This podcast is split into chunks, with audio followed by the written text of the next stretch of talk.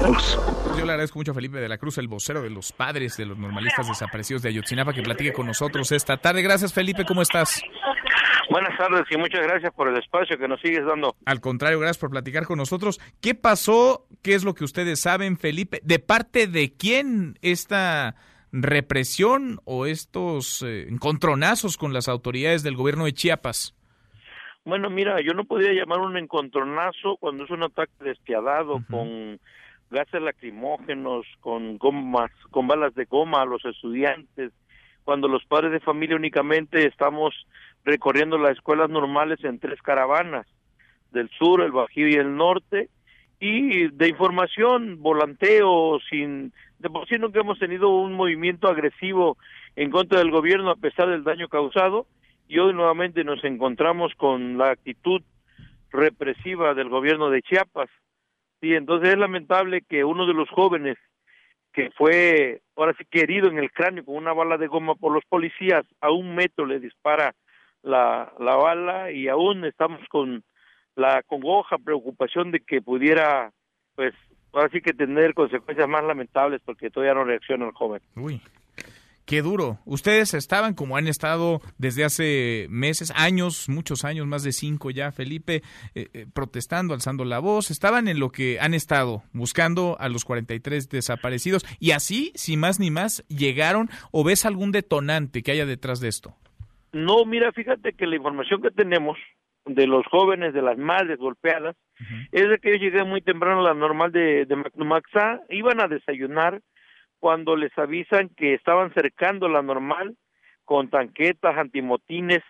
Eh, pues yo creo que hay una consigna por parte del gobierno del Estado que no permita la libre expresión y manifestación de los jóvenes estudiantes y pues no tomaron en cuenta, los padres de familia se ponen enfrente para decirles que únicamente iban a volantear, iban a informar después de, de lo que ellos iban a desayunar, pero no hubo diálogo, no hubo ese protocolo de, de qué es lo que quieres, qué se puede hacer, únicamente pues la agresión, se muestran los videos de cómo empieza la agresión de, de los policías, hoy lo quieren justificar diciendo que hubo un enfrentamiento y que provocaron a los policías, para nosotros está clara la situación, ¿no? no permitir que se siga difundiendo que a pesar del tiempo que llevamos, pues no hay respuesta todavía. Es decir, no fue un enfrentamiento, no fue un choque, fue un ataque, ustedes lo ven así, un ataque directo. Sí, definitivamente así lo señalamos porque así fue. De la parte de los policías manejan que hubo heridos y, y con qué van a herir a los policías si están bien protegidos, en cambio ellos con armas, con toletes, con escudos, pues golpearon a las madres. A una niña que iba con doña Hilda Lejiveño, quien está golpeada aún, pues corrió el riesgo también de que la hubieran golpeado y pisoteado los policías. Felipe, ¿qué les dicen o nada del gobierno del estado? Porque llama la atención el gobernador es de Morena. Uno pensaría que pues simpatiza o estaría del lado de ustedes en esta causa.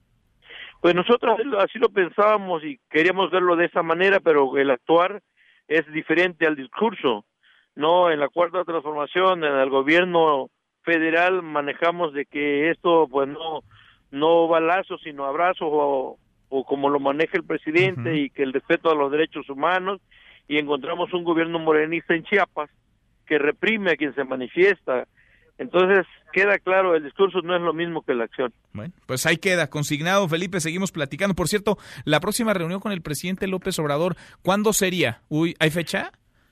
Sí, no, vamos a platicar con él el 5 de marzo. 5 de marzo. Esperemos ese día algunas respuestas favorables también yo creo que él espera reclamos por parte nuestro porque pues no hay otra cosa que hacer cuando las cosas están haciendo mal. Bueno, pues ahí queda el tema. Gracias, muchas gracias, Felipe. Que esté bien. Igualmente, muy buenas tardes. Mesa para todos.